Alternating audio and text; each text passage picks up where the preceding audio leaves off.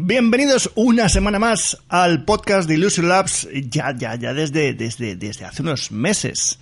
Porque, oye, empezamos nuestra segunda temporada.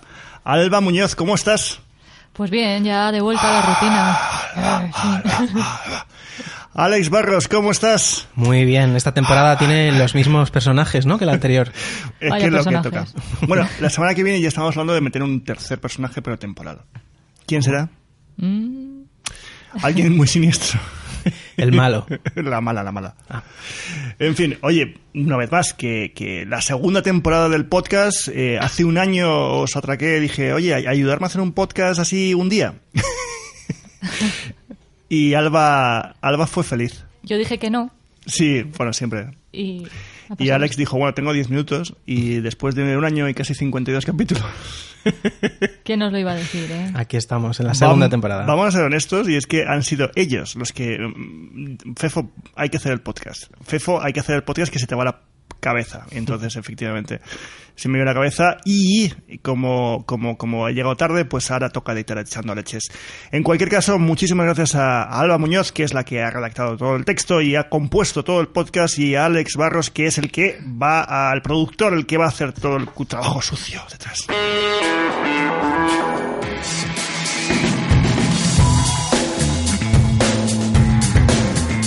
En fin, oye, ¿qué tal las vacaciones? Un poco cortas. Eso es lo típico, es un estereotipo. Pensaba Ya, que ibas a hacer algo mucho más inteligente, Alba. No, Alba ha desconectado mogollón. totalmente. Me he olvidado de todo. Ha llegado morena, con el pelo rizado y luego liso. Yo ya he dicho que he venido negra, pero el primer día de estar aquí. Vamos a contar una anécdota real. Y es que en la primera reunión de todas las mañanas tenemos una reunión en la cual coordinamos el trabajo y bueno, pues vamos persona por persona, lo que toca, las prioridades y cuando llegamos a Alba, Alba, ¿qué tal? Eh, ¿Qué tal esto? Pues no sé. ¿Qué tal lo otro? Ni idea. ¿Qué tal no sé qué? Y al cuarto no tengo ni idea, lo dejamos. Estaba fuera de juego. Bueno. ya has vuelto. Mm, ya me veis, estoy ahí, ahí, ¿eh? El que no desconecta nunca es Alex. A mí se me han hecho largas las vacaciones. que están las vacaciones, también ha cogido color y se le ha caído el pelo. Se nos ha vuelto a skinhead. ¿Color he cogido? No, No sé. allá no, Poquito. se te ha ido, pero llegaste morenito. Y me he rapado. Y te has rapado. De comodidad absoluta. Sí. Ahí está. Si es que es cuestión de llegar a la contraria. Yo me dejo coleta y él se rapa la cabeza. Yo he pensado también en raparme, ¿eh? Pero... ¿Sí? Yo es que lo hice una vez y estoy tan feo. Mi mujer me ha dicho que no. A ver, cosas que han pasado esta, este, este verano. Eh, un, dos, tres. Empezamos. Google Drive. ¿vale? Ya puedes editar los PDFs. ¿Eso es importante o no? Muy importante. ¿Por qué? Hombre, te facilita la vida, ¿no? Pero se pueden editar en Google Drive, que antes no se podía.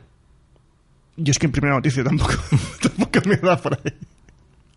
Sí, sí, sí. Sí, eso Efectivamente. es. Ah, que los, los PDFs estos que tienen como un formulario. Claro, para Sí. rellenar todos los Ah, campos. Ostras, eso- hace mucho que no relleno eso. Pues eso es Sí, muy sí, sí. importante. Te facilita la vida, totalmente. Otra cosa que ha pasado. PewDiePie eh, se ha convertido en el primer youtuber en alcanzar los 100 millones de suscriptores. ¿Alguien sigue a PewDiePie? No. Yo es que le seguí una temporada pero me agobió un poco. Yo antes también. Porque producía mogollón de contenido, no lo perdía y cada vez que le veía es como que le- no le seguía. Mm. Pero mola, es divertido. Mm. Bueno, él va a seguir mm, alcanzando todas las marcas. Y se ha casado. el- Y se ha casado. Sí, claro, se casó. Es que no lo sabía, es que yo vi un vídeo como muy producido de PewDiePie y yo, ¿qué? Y claro, es que no era suyo, eran unos colegas que le habían hecho un vídeo para su canal. Mm. Pero tiene una vida muy apartada y muy... eh, creo que es en, en Reino Unido, en un pueblecito. Sí, sí, sí. Hombre, No le gusta estar en sitios así, en LA ni nada de eso. Tú imagínate estar viviendo en Londres y, y eres PewDiePie, te, te, te joden la vida. Este hombre mm, vivirá así, además que guay, pero por otro lado es que, claro, 100 millones de suscriptores gana más de 30 euros al mes, como yo. Un poquito más. Más noticias, esto es importante. Esta es muy importante porque AliExpress ha abierto en Madrid su primera tienda física Buah. de toda Europa. ¿Viste, ¿Viste? Ignor? Sí, sí, sí. es que lo estuve viendo en Twitter, eso estaba a reventar. Pero no lo entendí porque había ofertas, ¿no?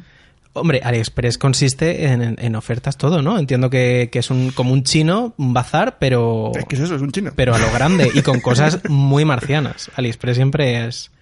Yo la verdad es que lo que más me gusta hacer cuando me aburro, o sea, no tengo nada que hacer, es ver a la gente que odio en Instagram o AliExpress las recomendaciones, que te- es random. Te puede mm, recomendar un, un cable o un, un dildo. Les da igual. La segmentación ahí. Bueno, a lo mejor es muy buena, cuidadnos. No sé, si está basada en las búsquedas. También puede ser.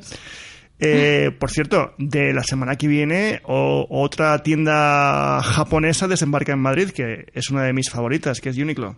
¿Lo sabéis? Sí, sí, sí. Sí, sí. No, pues es maravillosa. Es, a ver, es el Zara, dicen, el Zara japonés. Yo siempre que me voy fuera a Alemania o me voy a, a- a un sitio donde haya, pues intento ir. Eh, De hecho, mira, esta que me dice Uniqlo. Y lo que es son basics, pero mm, en teoría la, la ropa está hecha con, con materiales muy buenos. Y aguantan todo, ¿eh? Todo, mira. Ryan Muji, por ejemplo, que es japonés, también tiene un poco de ropa y en teoría es ropa así guay también, japonesa de algodón bueno, cosas así. Yo compré una camiseta de Muji y la verdad es que me aguantó muy bien. O sea, era como muy endeble y todavía aguanta. En fin, Bueno, bueno, la vuelta a la rutina es dura, pero si además tienes que desembolsar 572 millones de dólares, puede que pica un incluso... poco. sí, la sí. cuesta, la cuesta de septiembre. Madre mía, vaya cuesta.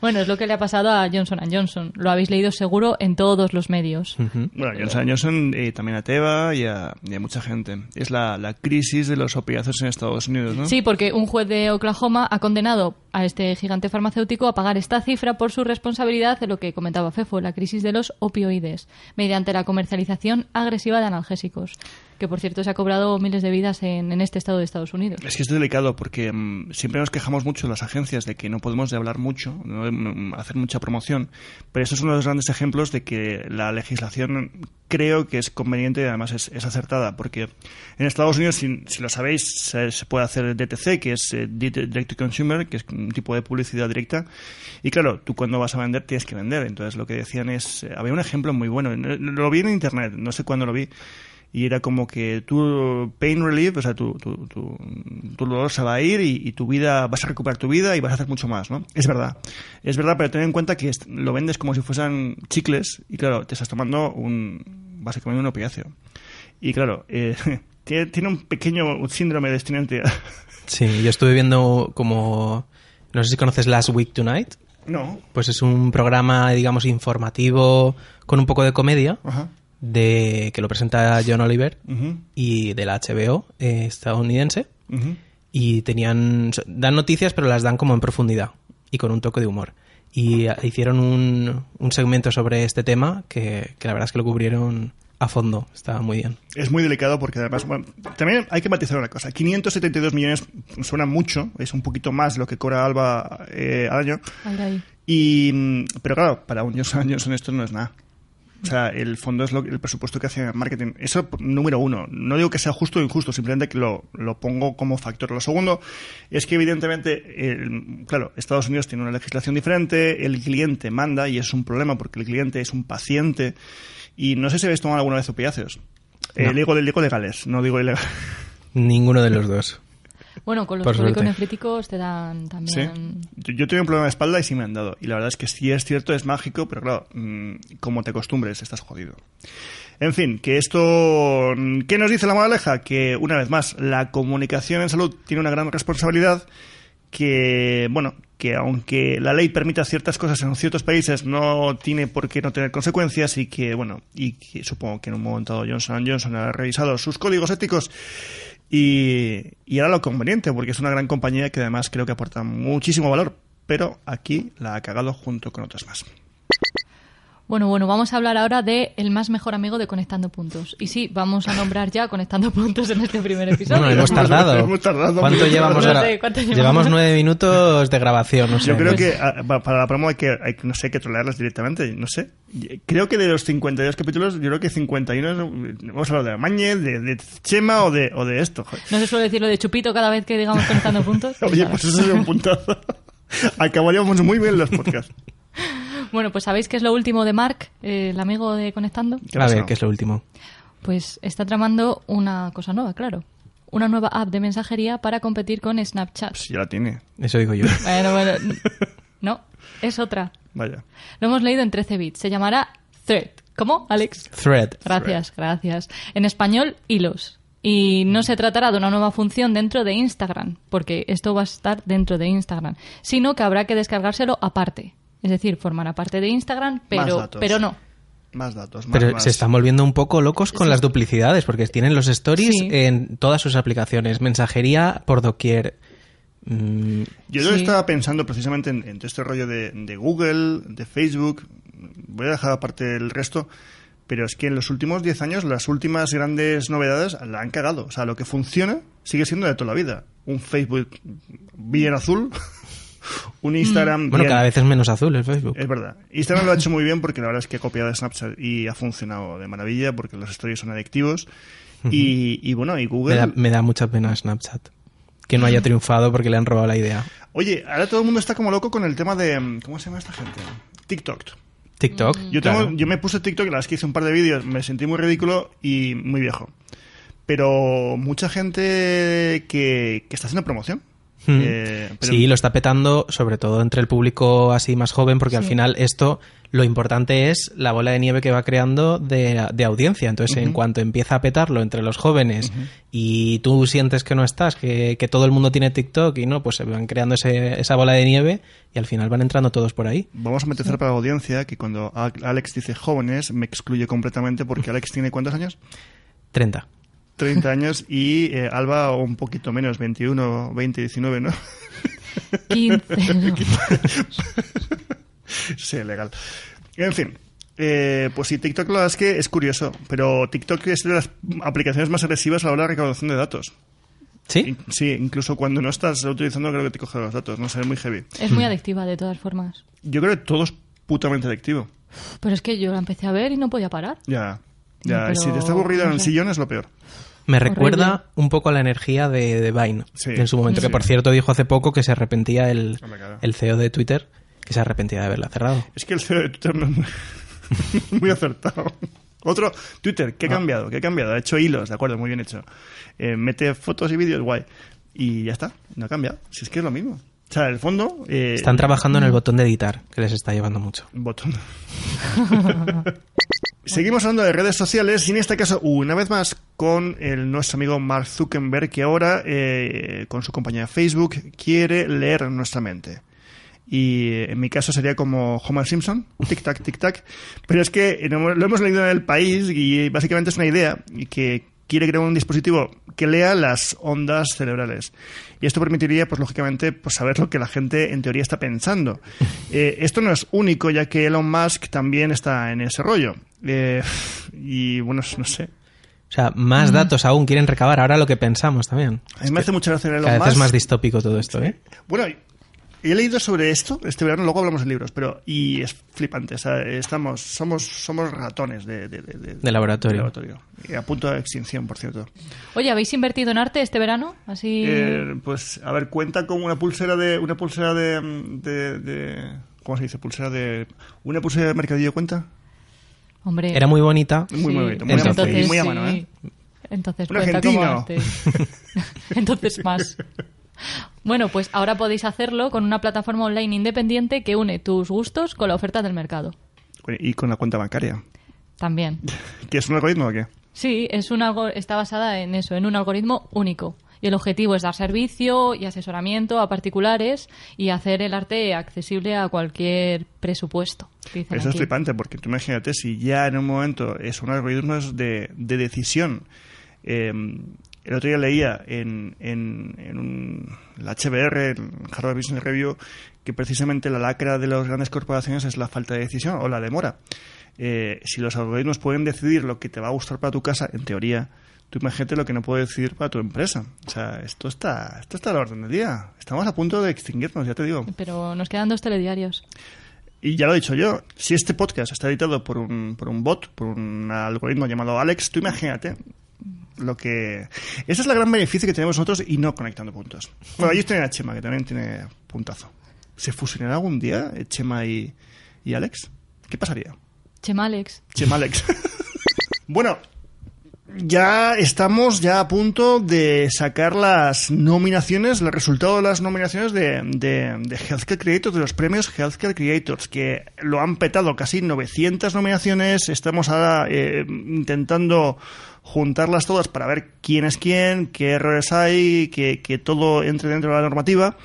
Y es brutal, porque tenemos un montón de, de nominaciones, ¿verdad? Sí, sí. Y de hecho, eh, hoy, que se está publicando el, este podcast, se cierran. Eso es. Se cierra el plazo de las nominaciones. Bueno, bueno, bueno. Hoy viernes nervios. 6. Ahora ya hay que empezar a votar, ya dentro de poco. Y ahí sí Dentro cuenta. Hay que el darse- 23. Eso, el el 23 23 de abrimos las votaciones. Bueno, ¿sabéis que un 1% de los pacientes con Alzheimer presenta sus primeros síntomas antes de los 30 años? Eh, ¿Tan pronto? Algo leí, algo leí ayer en el mundo, ¿no? Sí, justo en el mundo. Es algo de lo que precisamente no se habla mucho, ya que se encuentra pues, en una especie de limbo. Bueno, los síntomas suelen aparecer entre los 35 y los 40 años. Lo hemos leído en el mundo, como decía, y nos cuenta la historia de Ana, que fue diagnosticada de Alzheimer con 27 años, Buah. convirtiéndose probablemente en la persona más precoz en desarrollar esta enfermedad. Buah. Si queréis os leo más porque yo creo que es Sí, muy sí, sí. interesante. La transmisión se produce de generación en generación en un 50% de los casos y si heredas esta alteración genética puedes desarrollar la enfermedad en un 99% O sea, de posibilidades. te toca, te toca seguro. Los especialistas aseguran que el Plan Nacional de Alzheimer en el que el Ministerio de Sanidad está trabajando es clave, pero, como siempre, requiere una financiación suficiente. Claro, es que ayer he hablado con un, con un médico de un laboratorio y se habla mucho de las enfermedades raras, se habla mucho de enfermedades que son tratables, pero la cronicidad y la el envejecimiento de la, de la población, lógicamente, encarece el sistema de salud porque una chica con 27 años va a llegar a a una edad avanzada, pero claro, con una enfermedad crónica y, y dependiente. Sí. Eh, que además necesita ayuda, punto. O sea, eso es lo que hay. Sí, y es que además en muchas ocasiones se produce una desviación incorrecta a los servicios de psiquiatría, lo que contaba la noticia, en un 80% de los casos. Y se 80. pueden perder, sí, hasta cinco años en dar con el diagnóstico. Pero, wow, es que, ¿y a, y a dónde van? Porque si, es que no conozco los síntomas exactamente de, de una Alzheimer precoz, pero entiendo que tienen que ver con algo cognitivo, ¿no? Sí, pues al parecer los derivan a esto, a los servicios de psiquiatría hasta que dan realmente con, con el diagnóstico. Por lo que el diagnóstico precoz, una vez más, es fundamental. Y eso, y queríamos rescatar del olvido a ese 1% de afectados por Alzheimer que tenemos en nuestro país. Pues ahí queda, que la verdad es que eh, mucho ánimo a ellos y a sus familiares, porque la verdad es que es una enfermedad que poco a poco va avanzando, pero, joder, con este 80% de desviación me parece que es complicado. Alex, ¿has leído libros? Pues sí, he empezado a leer uno. ¿Cuál? Eh, Las mil y una noches, que no, No lo había jodas. leído aún. Y sí, yo, sí, yo me he no, enganchado. yo no me lo he leído. Pues estoy en ello. ¿Sí? Sí, sí, Qué empezado este romántico, verano. Qué romántico. No te Bueno. imaginaba así. Sí, es que... De ahí, de ahí viene un mogollón de cuentos clásicos actuales. Alba se ha ido. Literalmente se ha ido. Alba huye. ¿Qué hace? Ah, que se cogió el Kindle. Y yo digo, joder, no quiere hablar, se ha ido directamente. Se no la mola, no la mola. Alba, ¿tú has leído? Es que he desconectado tanto que no, no me acuerdo ni del título, ¿sabes? Eso me pasa mogollón. Eso me pasa muchísimo. Claro. Además soy malísima para los títulos de los libros. No, yo estoy leyendo Donde fuimos invencibles. ¿Y de qué va eso? Pues una historia de suspense, de asesinatos y de cosas. Caray. Mira, yo te, sí te veo ahí en plan truculento. Yo siempre muy Sí, sí. truculento. Pues yo he leído de lo típico que me gusta a mí, por las chorradas. Este año no sé por qué me ha dado más por la, por la neurociencia por, y por y el mejoramiento humano. Oh, Es la edad. Cuando cumples 40 años que. ¿quieres mejorarte más aún? No, Huma- pero es que humanamente. me, co- me cogí varios libros. La verdad es que me fui, me fui a Montenegro con mi mujer y como allí no hablan mi idioma, pues yo lo que hago es leer mucho. Entonces, la verdad es que me puse a leer, leer uno que, que era básicamente sobre la, la- la- la ética a la hora de programar inteligencia artificial brutal. Brutal. O sea, eh, he aprendido y he visto lo que no era... eh, me ha encantado ese libro, la verdad es que me ha flipado. Y luego, muy bien. algunos sobre epigenética, no sé si conocéis la epigenética Ah, bueno, sí. pues todos los factores eh, físicos alrededor de la genética que no son que, que, te- que, que- que alteran eh, la expresión de los genes y la verdad es que me pareció apasionante porque no lo conocía y es por ejemplo como el fumar que es muy obvio te puede cambiar los genes a ti y, a tu descendencia. Y dentro de toda esta movida estaba todo el rato el, tema de, la evolución humana y, y los algoritmos que nos van a comer. Lo decía que dentro de poco pues ya no seremos ya el trabajo más creativo ya se puede programar. Han llegado al punto, que es lo que todos llamamos la singularidad, y, algunos piensan que es que, bueno, pues que las máquinas son muy inteligentes. No, es cuando la- las máquinas sean más inteligentes que los humanos en todos los aspectos. Y el libro era genial porque decía algo así como que no nos sorprende cuando una máquina es más rápida, un coche. Y ahí, pues es más, lo deseamos. O cuando una máquina es más fuerte, un, un tractor, es más, lo deseamos porque nos ayuda a construir. Pero si una máquina es más inteligente, eh, lo cuestionamos porque cuestiona nuestra identidad como, como especie. Y bueno, ahí se enrolla en lo que es el alma, lo que no es el alma, en qué momento una máquina es inteligente y no lo es, en qué momento una máquina, una máquina es peligrosa o no lo es. Y bueno, y llegan a conclusiones muy chulas como que lo que es la programación de código debería estar básicamente legislada. No lo dice en plan control, sino la inteligencia artificial, por una serie de peligros que plantean. El libro de que- del que estoy hablando se llama Ética para las máquinas y es de eh, José Ignacio José Ignacio Latorre eh, Sentis y es brutal. Luego el que os comentaba el- es- se llama Epigenética, la ciencia que cambiará tu vida. Y bueno, ya he leído un par de ellos más, pero que bueno, que no vienen a cuento. La verdad es que lo he disfrutado mucho y el verano estaba para eso. Que sepáis que me he enterado de una información súper secreta. Y es que hoy que es viernes, un- teóricamente, no Sí. sé cuándo lancemos, eh, me he enterado que Conectando Puntos con una nueva sección y es de libros. Así que chicos, poneros las pilas, ¿eh? Porque nosotros no os nombramos, pero oye, que también tenéis sección de libros. Sí. Todo esto me ha contado un espía. Un espía ruso. Esta información nos la ha dado nuestro, nuestra infiltrada en Conectando Puntos, Pris. Nos ha llamado, nos ha dicho que wow, wow, wow. Y hemos interpretado que hay una nueva sección de libros, así que Está claro. que lo sepáis, eh, tanto Chema como Mañez, que es que tenemos un infiltrado con mucho, mucho, mucho morro o nariz, no sé qué decir. en fin, oye chicos, muchísimas gracias por el podcast de, de esta semana. Un placer, como siempre. La semana que viene vamos a intentar hacer una temática concreta. A ver qué sale. A ver qué sale. Y con una nueva invitada. Alguien que desprecio. ah, Qué intriga. si está aquí al lado. Ah, En fin. Eh, Alex, muchísimas gracias por el esfuerzo. mm, a vosotros. Y Alba, muchísimas gracias por el currazo. A vosotros. Y hasta luego. Adiós. Adiós.